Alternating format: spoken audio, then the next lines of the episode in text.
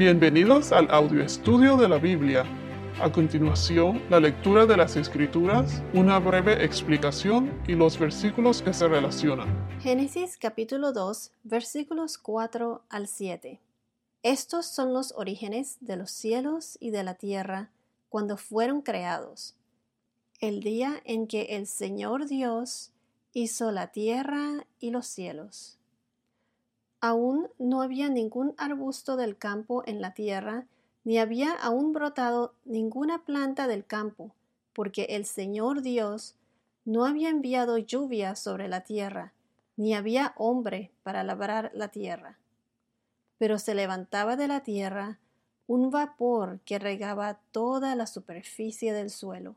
Entonces el Señor Dios formó al hombre del polvo de la tierra, y sopló en su nariz el aliento de vida, y fue el hombre un ser viviente. Ahora una breve explicación. Estos versos de Génesis 2 nos dan más detalle de lo que pasó en Génesis capítulo 1, versículo 27, en el sexto día, que fue cuando Dios creó al hombre, a la mujer, y también creó las plantas para que le sirvieran de alimento al, hombre y a los animales. Aquí podemos ver la grandeza de Dios cuando creó eh, los cielos y la tierra y la parte personal con el hombre, que es cuando se introduce el nombre de Dios. Por ejemplo, si vamos a Salmos 91 y 2, si vamos a Salmos capítulo 90, versículo 1 y 2. Esta es la oración de Moisés a Dios. Señor, tú has sido un refugio para nosotros de generación en generación, antes que los montes fueran engendrados y nacieran la tierra y el mundo, desde la eternidad y hasta la eternidad, tú eres Dios. Aquí Moisés nos dice que desde antes que todo fuera creado, la tierra, el mundo, antes de todo eso, desde la eternidad y hasta la eternidad, como dice Moisés, él afirma que Dios es nuestro creador. Ahora, regresando al versículo 4 donde dicen, estos son los orígenes de los cielos y de la tierra cuando fueron creados, el día en que el Señor Dios hizo la tierra y los cielos. Aquí para indicar el nombre de Dios se usan varias palabras en hebreo. Uno de los nombres más comunes es Elohim, como hemos mencionado anteriormente, traducido Dios. Otro es Adonai, traducido Señor, con la S mayúscula. Aquí cuando dicen Señor Dios, es cuando se introduce el nombre de Dios que está compuesta en hebreo de cuatro consonantes, no tiene ninguna vocal. Eh, son las letras Y, H, V, H. En hebreos las letras se llaman el Yod, E, Vav, He. En español se escribe y se pronuncia Yahvé, Y-A-V-E. En inglés se pronuncia también Yahweh con W y a veces lo deletrean YHWH. Cuando leen en la Biblia que el nombre Señor, Señor Dios, Señor aparece todo en mayúscula, Señor, se refieren, se están refiriendo al nombre Yahvé. Como en inglés, cuando ponen en inglés Lord, todo en mayúscula, se refieren a Yahvé. Como dije anteriormente, el nombre de Dios eh, no tenía vocales, solo eran cuatro consonantes y era tan sagrado que en aquella época los judíos no se atrevían ni a pronunciarlo para no blasfemar o decir el nombre de Dios en vano. Ellos decían Elohim, que es la palabra hebrea para Dios. Sin embargo, esto no resolvió el problema de qué hacer cuando se encontraban con el nombre, o sea, las letras Y, H, W o V, H, Yahweh, Yahvé, durante las escrituras. Para mantener la presencia de la palabra Yahvé, los hebreos asignaron las vocales de Adonai en las cuatro consonantes de Yahvé. Sin embargo, no era la intención de leer o ni siquiera pronunciar su nombre. Hay unas traducciones que al nombre le ponen Jehová con J. Jehová o Jehová es una pronunciación latinizada del hebreo Yahweh o las cuatro consonantes YHWH. Son las letras del tetagrama latinizadas que la cambiaron a JHVH. Me refiero a la V chiquita, V, con las vocales insertadas. Entonces es más probable que Yahweh o Jehová con Y sea la pronunciación más correcta, este, no Jehová con J. Pero pienso que es mucho más importante conocer a Dios mediante la fe en Jesucristo que conocer la pronunciación correcta de su nombre en hebreo. El nombre de Dios proviene de la raíz hebrea Aya, H-A-Y-A-H, que significa ser o en inglés to be. Es la forma en la tercera persona de esta palabra, Él es, que se convierte en el nombre de Yahvé. El significado de Yahvé es que confirma la existencia de Dios. Él es. Pero lo más importante es su presencia.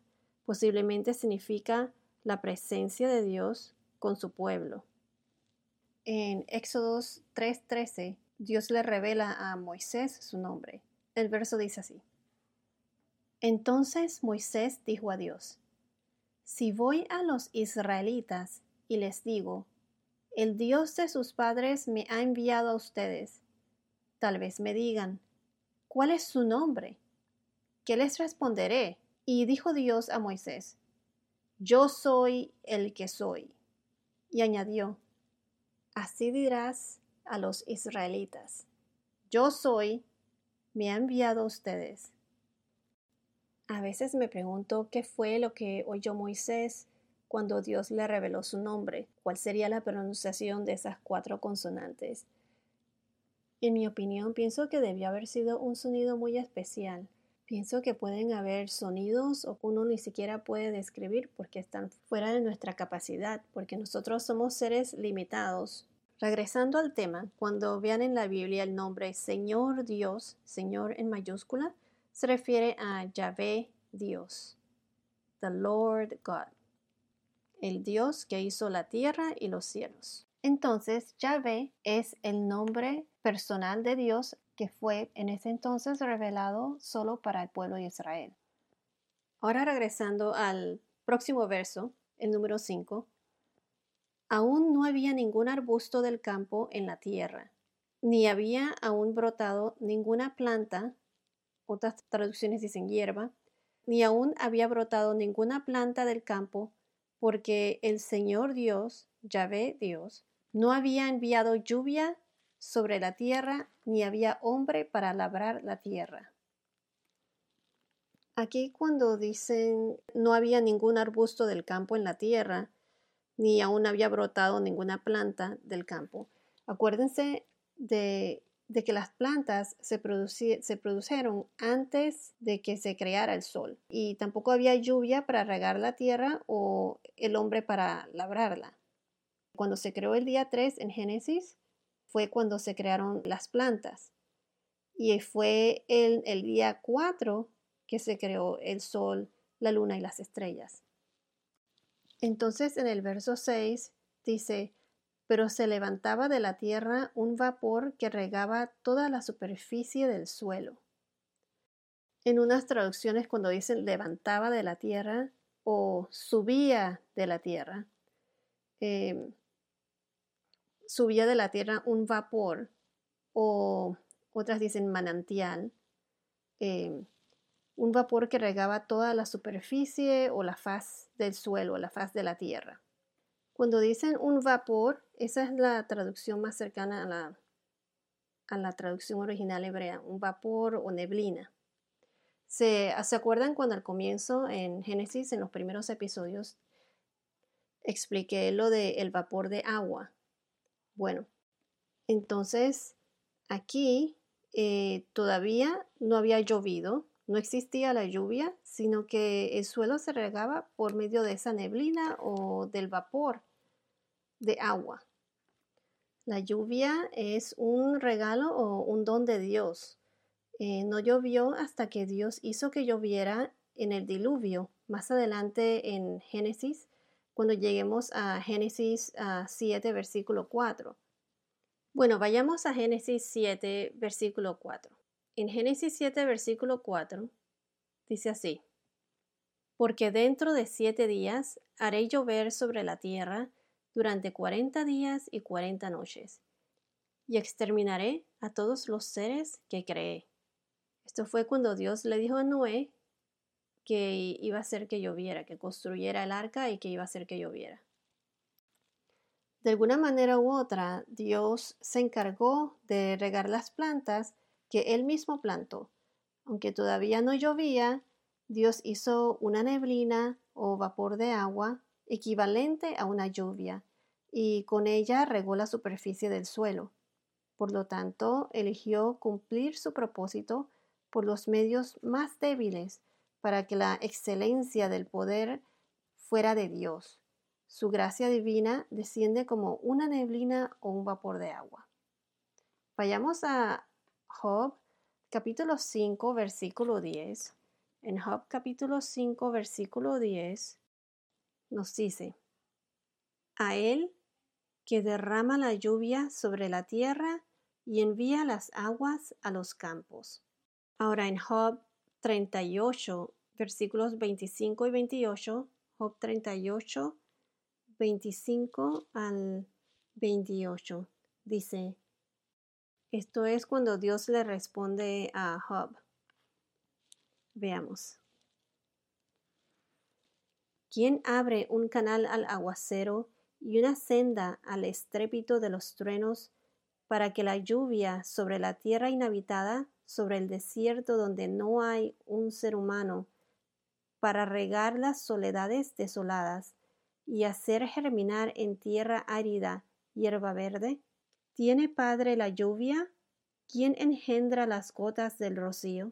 Hasta ahora hemos visto cómo en el versículo 4 Dios introdujo su nombre, Yahvé Dios.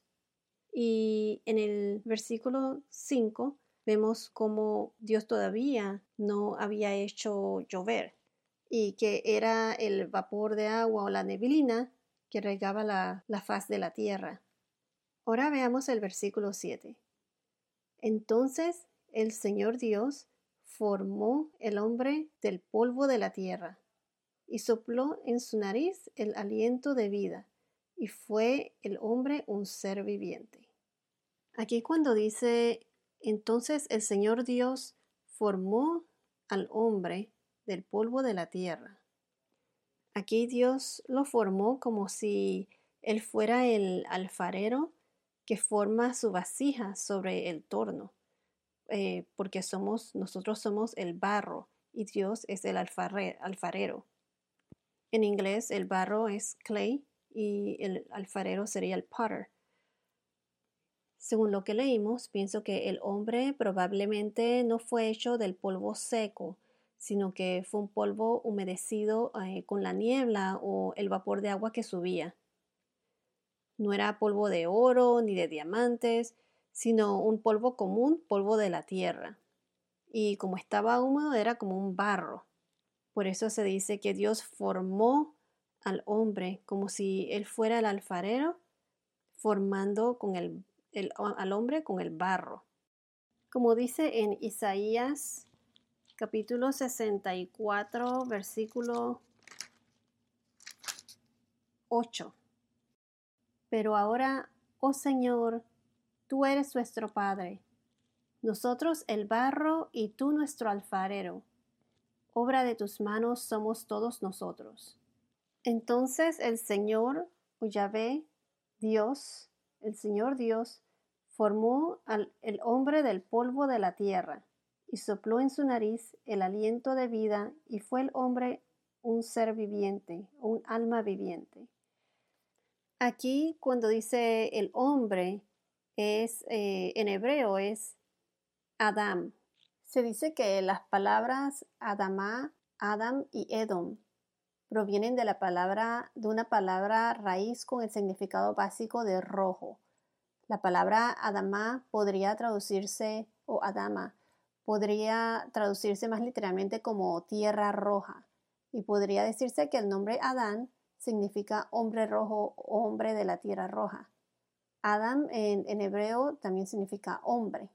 Es como un juego de palabras en hebreo, porque Adama significa tierra. Creo que por eso también la analogía del barro, porque el barro es como rojizo. Aquí vemos nuevamente en el verso número 7 cómo Dios creó al hombre a su imagen y semejanza. Dios es tres en uno, como explicamos anteriormente, y el hombre también es tres en uno. Dios lo creó a su imagen y semejanza. Él creó al hombre del polvo de la tierra. El polvo de la tierra representa la parte física, que es el cuerpo. Y cuando dice y sopló en su nariz el aliento de vida, el aliento de vida es el, el Espíritu Santo. Y fue el hombre un ser viviente, un alma viviente. Entonces el hombre fue hecho con cuerpo, alma y Espíritu Santo. Y dijimos que el, esa parte invisible del hombre, el alma y el Espíritu Santo, el alma está compuesta por la mente, que es, es consciente y el subconsciente, la voluntad, que es lo que tenemos nosotros, como se dice en inglés, el free will, la libertad de escoger si obedecemos o desobedecemos a Dios, eh, las decisiones que tomamos, ¿no? Y entonces también están las emociones. Entonces el cuerpo, que es donde tenemos están los cinco sentidos, que es la parte física, cuando nos vemos en el espejo, ese es el cuerpo. El alma, que está compuesta en tres, la mente, la voluntad y las emociones, y el Espíritu Santo, que es representado por el aliento de vida. El Espíritu Santo es lo que nos da vida, es esa relación, cuando tenemos esa relación con Dios, tenemos el Espíritu Santo. Cuando Dios creó a Adán, los creó, Adán y Eva los creó con, los creó con el Espíritu dentro de ellos. Ya veremos más adelante qué es lo que va a pasar con ese Espíritu Santo, con ese Espíritu, cuando Adán y Eva desobedecen a Dios y se introduce el pecado. Bueno, hasta ahora hemos visto cómo se introduce el nombre de Dios. El nombre de Dios, Yahvé Dios o el Señor Dios. A medida que vayamos estudiando la Biblia, veremos todos los nombres de Dios y su significado. La razón principal por la que hay tantos nombres de Dios registrados en las escrituras tienen que ver con la naturaleza y el carácter de Dios. La Biblia misma está destinada a revelar quién es Dios, mostrarnos cómo es y enseñarnos lo que ha hecho a lo largo de la historia. También vimos cómo Dios todavía no había hecho que lloviera, sino que en la tierra había ese vapor de agua, esa neblina, que era lo que regaba las plantas. Y la creación del hombre a imagen y semejanza de Dios. Como Dios es Padre, Hijo y Espíritu Santo, tres en uno, nosotros fuimos creados a su imagen y semejanza, con esa parte invisible, con cuerpo, alma y espíritu. Bueno, esto es todo por ahora. Que tengas un día muy bendecido y hasta la próxima.